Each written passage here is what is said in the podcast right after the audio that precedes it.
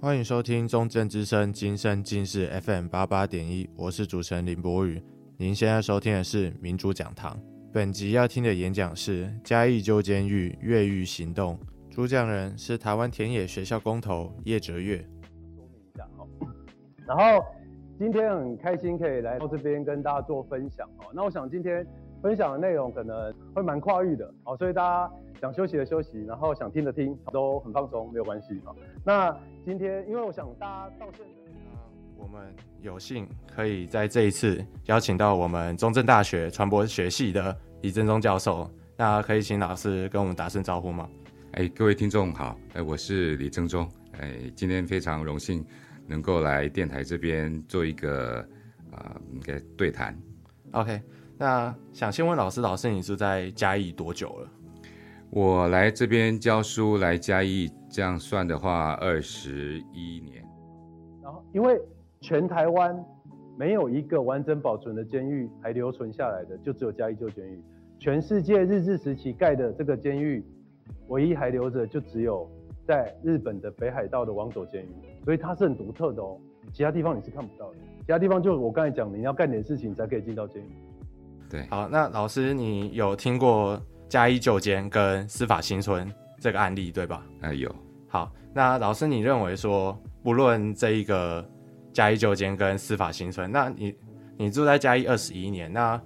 你认为目前嘉义县跟嘉义市它的地方创生跟它的地方形象，你认为说是成功的吗？呃，我想用成功或不成功来说，可能有点太一刀切的问题了哈。但是我确实是。这几年来有看到说，至少是嘉义市这边，我的观察比较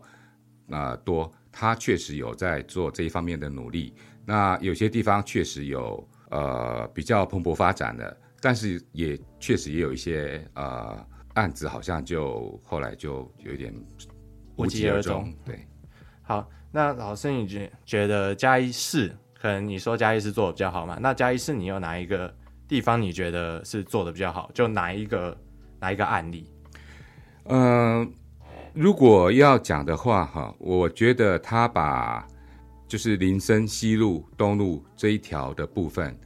一些呃比较原来的日式的建筑也好，或是比较老式的建筑也好，他做了一番整理，然后现在是一个比如说美术馆啊，还有嘉义旧监这一边，包括像快意生活村。还有那个北门车站啊，它这一边在我来的时候，其实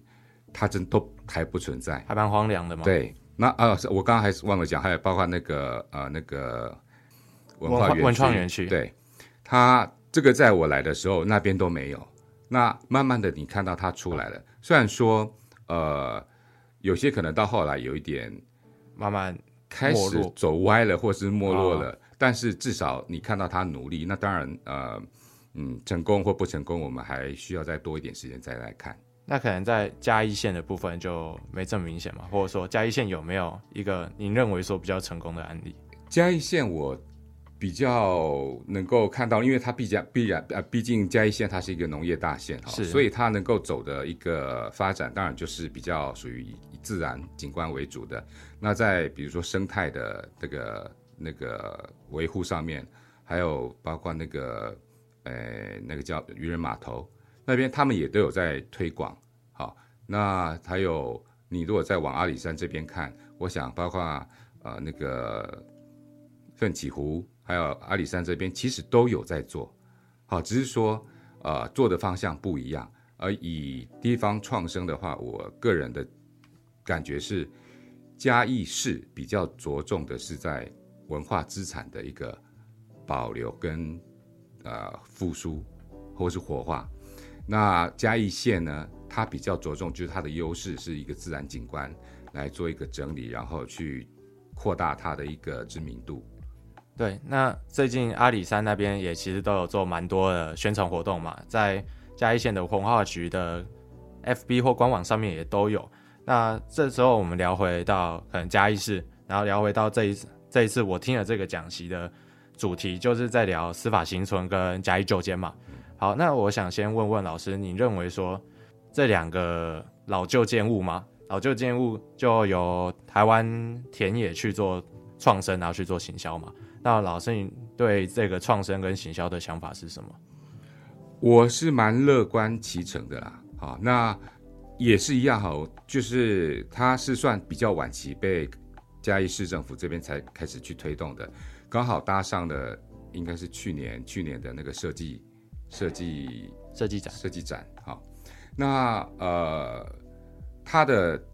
护那个活化确实是有目共睹。那那我觉得可能目前还感觉有点好像。稍微又又回到以前的样子，以前的样子。可是我的想法是因为这几年刚好遇到疫情的关系，所以他可能在推展上面会受到多多少少会受到一些影响。再来，我觉得他并没有要把他那边，呃呃，改成像快意生活村那样的一个以商业为主的这样的一个呃地区。啊，他可能是比较希望招聘一些艺术家。或是一些艺术工作者，或是其他的一些团体，所以呃，它的活化方式可能比较不是我们很明显可以看得到的，那哇，很多人去逛啊这样的一个方式，但它确实是一个至少让嘉义该有的一些文化的资产能够让大家去注意到。哎，那我们知道就是说台湾田野它是一个地方性社团嘛，那这个地方性社团是不是？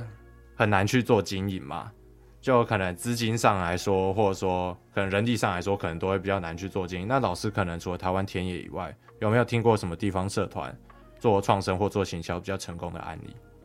你是指嘉义的还是其他的？啊、呃，其他县市也可以，其他县市也可以。其他县市，比如说以台南最最有名的就是那个国华街嘛。哦，国华街。但是某个程度来讲，它又过度的商业化了，导致那边其实。住户可能怨声载道，好，所以我觉得所谓的地地方创生，恐怕不应该以商业的考量为唯一的考量。好，他有的时候，比如说以嘉义来讲，有那个老屋的保存，我觉得这也是一个不错的呃活动啊，或者说那个那个行动哈。那但是这个确实有时候，因为你所谓的文化资产。它有些，它毕竟不是政府所拥有的，啊，它有的是私人的。那这个它会面临到一些可能不是单纯的只有财务上面的问题而已，它有些可能面临到它的所有权就不是政府的，所以你不可能说去，它只能用劝说的方式或是其他的方式。所以呃，我可以理解说在执行上面确实会有一些问题，像呃。玉玉山旅社就就没了，好，那确实看了会有一点觉得可惜啦，这是我看到的问题。好，这个要做地方创生，有时候啊，确实不是一个那么容易，或者说你可能面临到的问题，其实很多方面。后来呢，因为我们自己修了一栋房子，修了三四年，慢慢慢慢修，啊，修完看起来好像也等于没修一样，哦，就是因为经费很有限嘛。然后后来就慢慢有社会企业投入，像这个是在。嘉义的大林，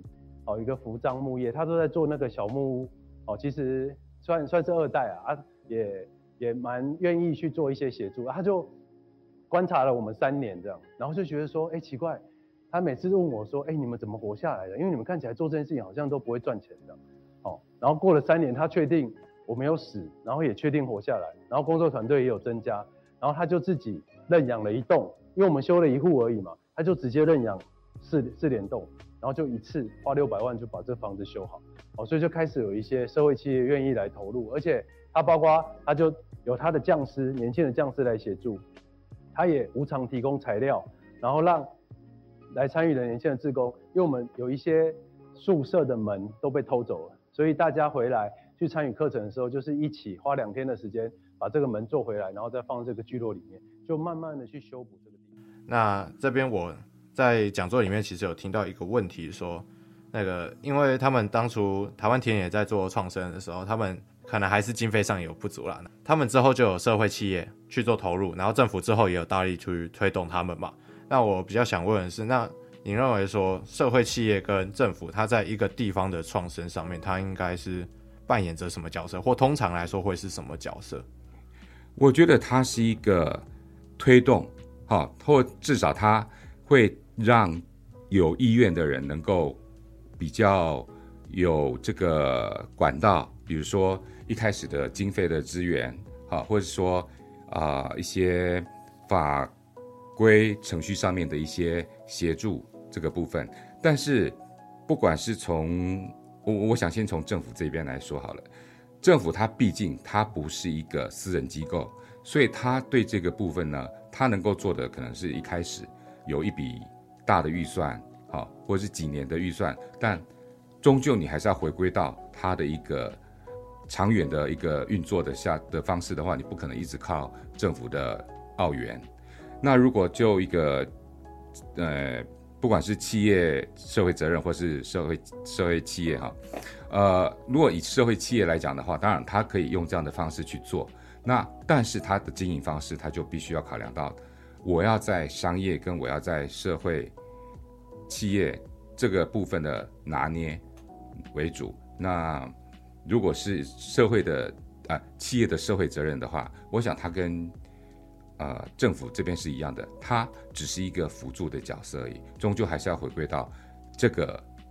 主体，它能不能本本身就有永续经营的这样的一个能力。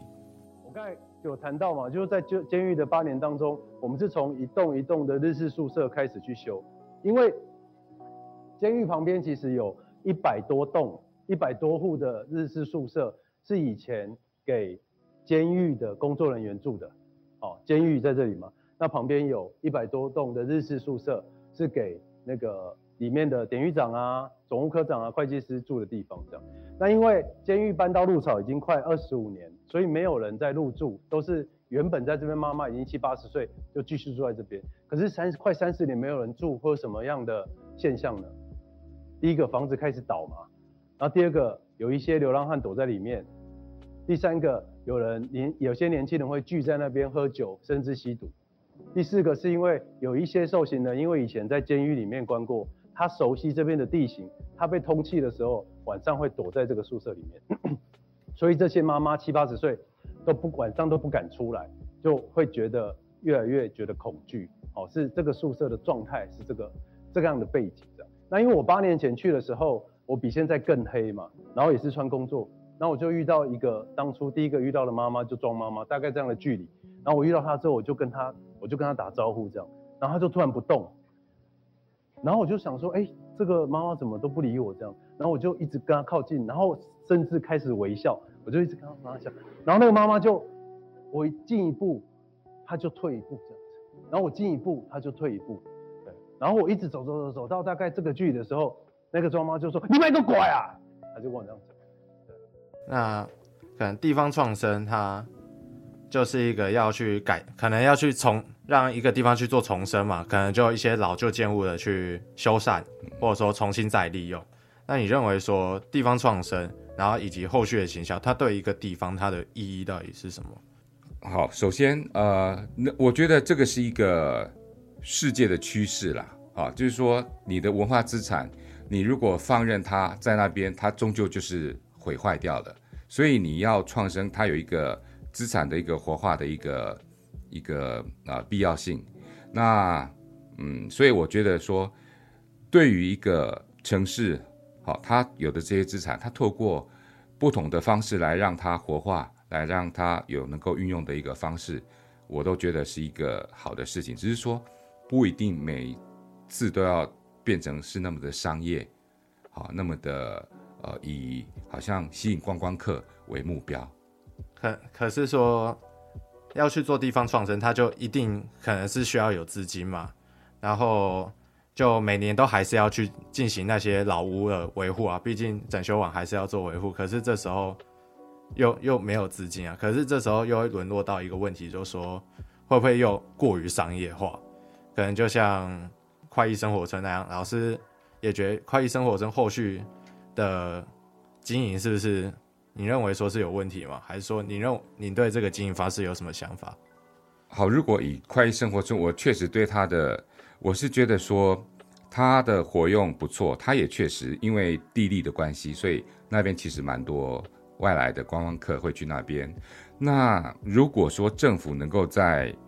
比如说它的景观，呃，我指的商家它的它的外观、它的运作方式，稍微做一些规定，着重它的一个该有的一个美学，或者是该有的一一些文化，该有的一些氛围，我不觉得说这样就会做不下去，好，反而它会更让这样的一个呃文化资产能够拥有它原来的面貌之外，它也能够继续永续经营下去。那所以在这过程里面呢，就慢慢的，哦，在这一次的活动，我们知道我们在设计展，我们团队没有办过那么大的展览，所以我们在前一年。哦，设计展的标案都还没有出来，我们只知道会在嘉义办，我们就自己先办了一个让旧监自由，就跟先去跟那个监狱沟通，然后就试着在这过程里面跟法务部、文化部，然后还有企业、当地的市政府跟学校一起合作，去暖身对于这个场域，然后的认识，然后还有跟跨部会的沟通，因为刚刚同学有提到说跨部会沟通或者是跨界的沟通。容易吗？我跟你讲，超难的。你跟你问你隔壁晚餐要吃什么，你们可能都要讨论半小时。对啊，要吃面，啊，这不吃过吗？吃全家的饭团啊，可是会不会冷？哎、欸，这不卖完了，这么对对，所以讨论完等半小时也不一定有共识。可是跨域沟通超级难，对，所以你怎么在现场去让大家有感受，去建建立这个共识，其实是很关键的哦。同时看到未来的可能性。就这个讲座来看，就是这就是一个老老旧建物的活化再利用。但是我以前有去访问过高雄的眷村，老师你知道左营眷村吗？就都是海军的眷村。那那边现在是有保留呃建国，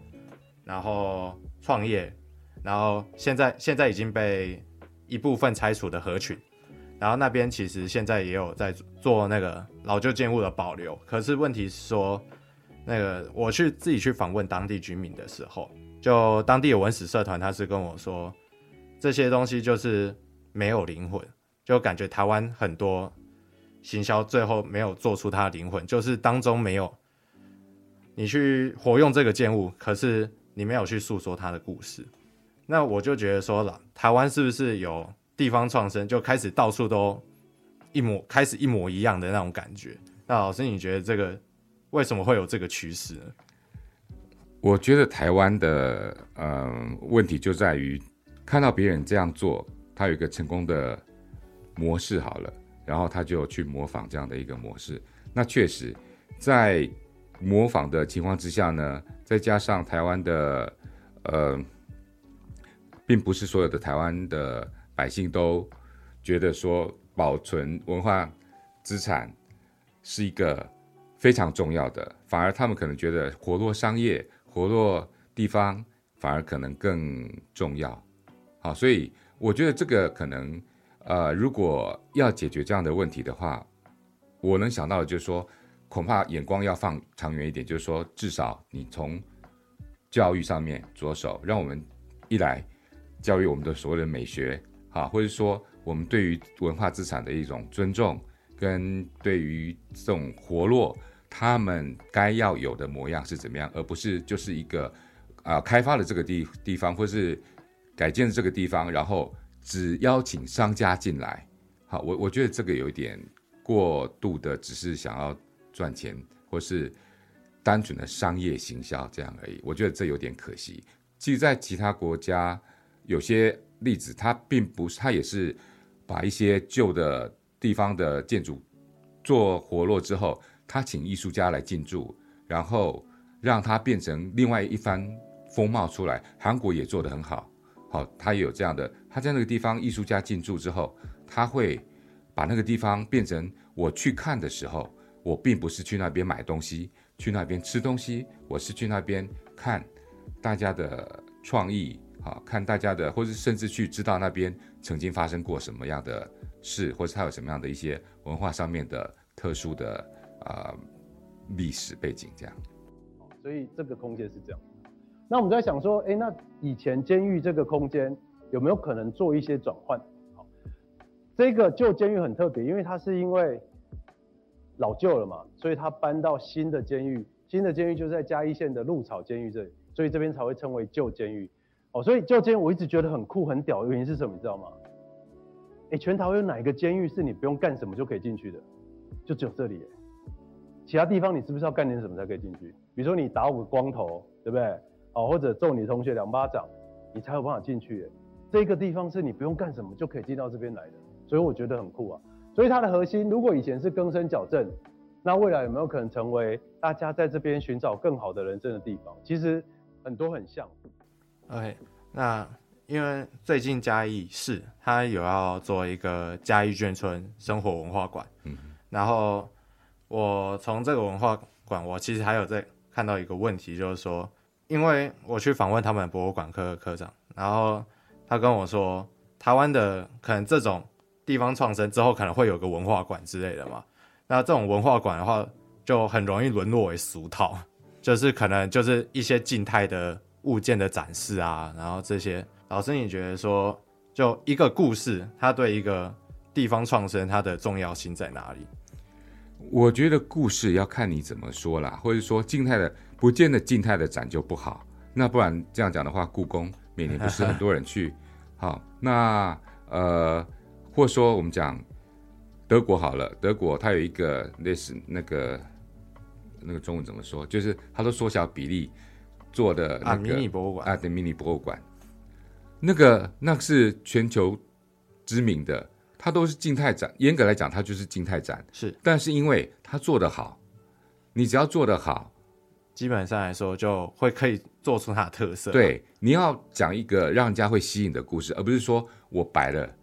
在那边就会有人来。好，我想这个呃，可能花了钱之外，还要知道怎么样去讲一个好的故事，或者说让大家看看得出它的价值在哪里，而不是只有单纯的。有没有钱？有没有人潮？有没有钱潮？这样，他其实都很乐意让大家知道这件事情。所以包括里面还有小旅行的游手好闲、好吃懒做哦，那甚至这边还有把监狱的机密，以前有一些违禁品，然后还有一些藏头诗、受刑人的一些暗语，就把它解放出来。那甚至有一些嘉义在地的独立乐团，就在监狱里面是噪音传递罪，然后有软剧团的戏剧展演罪，好，然后还有地方。角头以前是犯罪，你会在这边才会被关进来，哦，变成地方角头嘛。那现在你可能是社会企业，哦，那你可能是地方创生的团体，全国的角头，你才会被邀请进来。所以他们很开心有拿到地方创，就是那个角头的那个邀请证。所以他经过大门的时候都很臭屁跟他说：“哎，我地方角头啊。”对吧？好，这还有一些朋友没被邀请到的，就会私讯跟我说。我很不够意思，就说怎样我不算角头就对了，我没有被你邀请到来参与这样。好，所以有有趣的企划，然后去做定义的翻转之后，它有可能让一个空间跟参与者，他就算只是来帮忙，他都会觉得，哎，好像有一些新的可能性在这个地方。那甚至也有工作室开放，是让导演跟艺术家就真的进驻在里面，好去做这个空间。所以我们就通过在设计展的前一年。就让监狱的空间被解放，然后去做各式的测试，后来才有机会让法务部在就在设计展的时候，把他的物件哦稍微做就是整理，让那个青年旅店可以完全去做主题的诠释。好，那老师可能台湾做了这么多年嘛，那你有没有说哪一个哪一个创生你觉得是比较特别，在台湾比较特别？就可能它有一些故事性的，或者说它的地方特色很明显。那我我个人我个人的话，我可能会觉得是台南的水交社。嗯哼哼，我觉得台南的水交社就是它它因为它有文资的身份嘛，然后它就是去修复这些老旧眷村的一些眷物、一些建物嘛，然后可能在里面会办一些艺文活动，就可能定期会有市集啊。然后可能会邀请人去唱歌，然后会有人去，也有请当地的居民去诉说当地的历史。嗯嗯，对，那我觉得可能台南水交社对我来说是一个比较特别的一个例子，我觉得也是比较成功的一个例子。那老师有没有觉得比较成功的例子呢？你这样讲，我会觉得像台南的市草，还有他的那个旁边的那个那个什么警警警察的那个。就是它有树屋那边有没有啊？安平树屋吗？对对对，好，它那个部分，我觉得它相当程度，它还是做得不错。它虽然说那边人会带来人潮，但是它的市草的那个自然的保护还是保护的很好。好，那呃，我觉得这样的一个创生，它就是我觉得还不错的。好，它把那些建筑把它保留下来，然后也给他了不错的故事。好，然后甚至比如说你要在啊，那在那里看夕阳。哎，那它就会成为一个，它不会，它不会破坏你什么东西，但是它赋予了它一种美感，啊、哦，或是你去四草，那走走那个那个划船，经过那个隧道，那个那个绿荫隧道那一种的，它给人家的感觉就是说，哎，这种是保存是值得的。那像国华国华街那那叫国华街没错嘛？国华街，对，它就是过度的商业化。好，那反而它会有一点劣币驱逐良币。它原本的设计不是这样的，但是却慢慢的开始地价租金高了，然后原本那些住进驻的没办法了，只好迁出了，然后进去的就是能赚钱的业者，然后它就变变了样了。我觉得这是不是有一个问题，就是台湾的地方创生，然后最后到行销这个阶段，可能一开始。都大家大家都很厉害，大家都很会讲，就可能什么艺术家，然后一些文创商品，但是最后可能都会沦落到说是商业的集合，就可能最后都在卖什么蛋卷，然后卖 卖饼干、山猪肉这种，所以大家都虎头蛇尾这样子。那你，你觉得说有过度商业的话，它是这是个原因吗？我真的觉得过度的商业就是该怎么样批评呢？就是。好像某些活动，你如果没有商家在那边进驻，没有什么摊贩在那边，好像你就觉得那个地方就不够有人气，不够热闹。好，那用这样来评估成不成功，我觉得有一点过度的偏颇，甚至是有害的。好，但是它如果能够保存，那我觉得可能刚刚讲的哈，就是一直在所谓的呃，我要保存，不是不想，但是没有钱。那我觉得，如果能够善用社会资源的哈，比如说，呃，刚刚讲的一些，如果有企业愿意认养，哈，或是甚至有所谓的呃社会企业这样的一个方式，又或是说有民众愿意，像我们有很多的慈善团体，它都是靠捐款的方式，用这样的方式，或许可以部分的解决。好，那当然，呃，如果能够。透过一些比较商业的方式来资助一部分的经费需求的话，也 OK，但是不要过头。我觉得过头了就有点本末倒置。我们也是透过办类似市集啦，但是我们把它称为聚集。聚集是以人为主，因为我们知道我们办市集如果没有长期办是不会赚钱的。但是就把马路变成是游戏场，然后跟整个宿舍群去串联，去提案说，如果未来这条是封路。可以有这样的生活，好不好？然后我们把相关的法务部、文化局，然后还有住户跟原住户跟进驻的，就一起邀过来，让他去感受这件事情。然后最后大家感觉到这件事情是美好，也可以想象未来的可能性的时候，大家才愿意在后面的景观工程真的不让车停进来，真的把路变成是封路，变成人行的空间。又讲回到那个司法新村跟嘉义旧街这边，这边都是没有一个很明显的。一个商业模式嘛，可能嘉义旧街它现在有在当，可能让人参观嘛，对不对？对。老师，你认为说，那就以这个来说的话，它就没有一个商业模式嘛？比如说，你如果商业模式，我们这样讲好了，文创是不是也可以是一个商业模式？是。文创它很强调的就是一个美感。如果那边它，我们用一个比较想象的了哈，如果他那边招招聘的。或者进驻的，不管是业者或是个人，他都是以文创为主的，艺术为主的。那他们自然，他们那边呈呈现出来的风格，就会跟快意生活村那种以商业卖东西为主的差很多。我觉得这也是一种方式。那你呃，如果文创也是一种呃商业的模式的话，也不是不可以，否则你像现在啊，快意生活村那边，它其实里面有一些是卖原文创的，那也有一些是就是什么咖啡馆啊，什么什么这些其他的比较我们的一般的商业的这种商店，它就会夹杂，它没有，它会反而让那些文创的会觉得在里面，它就就是聊备一格的感觉，你反而把它如果能够集中在司法新村这一边的话。它有这样的一个氛围在，它也是一个特色。老师可能讲到咖啡店，这是我可能比较感冒的一个部分。对，因为我觉得现在可能这种老屋咖啡店有点泛滥。嗯哼。对，那老师可能从哪一个时，从哪一个时间比较常听到这种什么地方创生啊，或老旧建物右边咖啡厅的这种故事的？可能从什么时候开始？我其实不太。确切啦，不过大概就这几年，我忽然发现，哎，怎么这么多的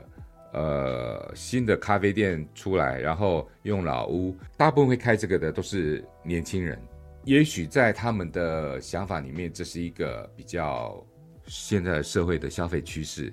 啊，就所谓的网美店啊。那去那边，大家可能是为了他知道用这样的方式，可能比较容易招招收到。或者说能容易吸引到顾客上门，那呃，这就是我讲的，大家大家都比较，或者说讲台湾台湾人，可能他就是一个比较短视近利，可能有点过度了啦哈，就是说他会想要透过这样的方式来赚钱。那嗯，我毕竟那是一个私人财产，那也不便说他们怎么样不好。如果他们能够让这个老屋活化，或是保存下来，啊，总比它放在那边不见了来的自然风化的好。对，因为我自己我自己觉得啦，台湾的台湾的创生很多，可能以前以前会听到什么，比较小的时候会听到什么社区创生，可能就是去社区营造这，对对，社区社区营造，可能去那个清清水沟啊，然后可能做一个公园啊，可是我自己都觉得。啊，后续后续呢？对，我觉得台湾的那个创生，感觉大家都没有在谈后续的嘛。老师会这样觉得吗？我觉得一开始你总是有一股这种热忱啊，那你知道热忱投入进去，再来接下来就是持续性，或是它的永续经营，它要要的就是你有没有办法持续下去。那一开始你去说服人家去募款也好，或者去。去找一些呃金主好了哈，或者天使啊、相对来讲比较容易，但是你要它持续下去，可能这个就没办法。而且我觉得也不应该是这样。你如果很多都是只能依靠捐款的话，我觉得这个就或是依靠政府的财源的话，这个就有一点你可能会呃看不到那个长长远性。就我讲的，或许台湾它正在。我我觉得我看到了这样的一个现象，那这样的现象，我们总是觉得说，你可能会从错误中去学习，或者说慢慢的会会改，好，抱着比较乐观的方式，就是说，希望能够在大家看到它开始泛滥过头的时候，能够再走回来，好，那慢慢的，至少它是一个学习的过程啦，好，那如果也可以借鉴其他国家的一些呃。案例，哎，对，案例的话，我觉得也很好。现在台湾好像比较比较少这样。台湾的话，好像就是开始复制贴上的这一个时代，其实蛮常复制贴上。就我从可能我国小开始听到社区营造，然后我到大学之后听到地方创生，呃，其实就是改一个字啦。我自己觉得，那那个我自己我现在感觉是。就大家都长得一样，那那特色呢？就台湾好像做不出一个自己的特色的感觉。然后前阵子疫情又大家都在讲国旅，可是国旅大家去的地方都一样啊，那为什么？那推国旅有什么用呢？对吧？这个可能要从比较体制或者结构性因素来讲哈，因为他要做这些东西，他要经费，要预算，他必须要钱。那他可能就要写企划，那政府之前推社区营造，我当然就是用社区营造的这样的一个方式来获得我的财源嘛。那接下来政府他开始讲地方创生，那我就用地方创生这样的方式来获得政府的澳元。那下一波政府要做什么？你看着好了，他大家就会又去做那样的事情。好，所以我就说政府他顶多只是带头去做什么而已。当然不成功的案例我们要去讨检讨，但是如果有成功的，我们是不是也把它尽量去？啊，看他到底成功在哪里，他哪些地方他可以为什么可以这样持续下去啊，而不走偏了这样呀？这个当然是我我我的个人的想法。可是我觉得说，因为政府它的补助是一时的嘛，可是这时候就势必，要么是社团自己要有点有点商业手腕，可能自己可以经营的很好，也说不定，也许有，但是可能大部分的时候都可能还是要靠地方企业。或者说一些一些地方地方的人去做进驻，可是这时候又会说会不会又又回到同样问题，又会过于商业化，就这是一个很矛盾的很矛盾过程，不是吗？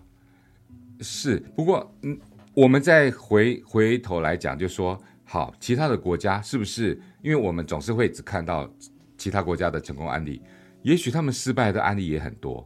好，那。我们这边一样，就是说，都是在一个学习的过程。台湾相对可能起步比较晚，好啊、那所以他你现在就这样的一个苛责，或许呃也有点太过严厉了，哈、那如果能够慢慢的能够培养出大家这样的一个共识，或是大家能够知道说文化资产它它的保存方式不是只能靠这种商业的活动来维持，而是有更多元的。财源，或是更多元的方式来进行，或是即便是商业操作、商业模式，它有更合适的，或是不一定要只是只能卖东西、吃的东西、喝的东西这样的方式，也可以啊，也可以不也，比如说刚刚讲的一些招聘一些文创的啊艺术家也好，或是或是文创业者，或是包括成艺术表演业者，他可以在那边。变成是一个一个不一样的社区，我觉得这是一个很不错的方式。那我们今天节目就聊了很多跟地方创生，然后可能也跟也有一部分行销，可能台湾目前面临到的问题，然后一些可能我们可以借鉴的一些方式。那我们今天非常谢谢，就我们的李正宗老师愿意来上我们的节目。OK，那我是主持人林波玉，民主讲堂，我们下次再见。